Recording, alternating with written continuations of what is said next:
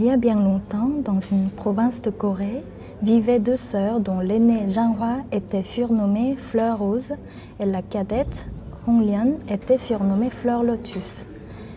Elles avaient perdu leur mère quand elles étaient toutes petites. Leur père, Monsieur B, les aimait tellement qu'elles se trouvaient très heureuses. Leur vie était simple et paisible. Un jour, le père des deux sœurs se remaria avec une femme réputée pour sa beauté et sa gentillesse. En réalité, cette femme était une grande cruauté et elle n'avait épousé Monsieur B que pour sa fortune. Elle avait un fils nommé Jang Se, aussi méchant que sa mère.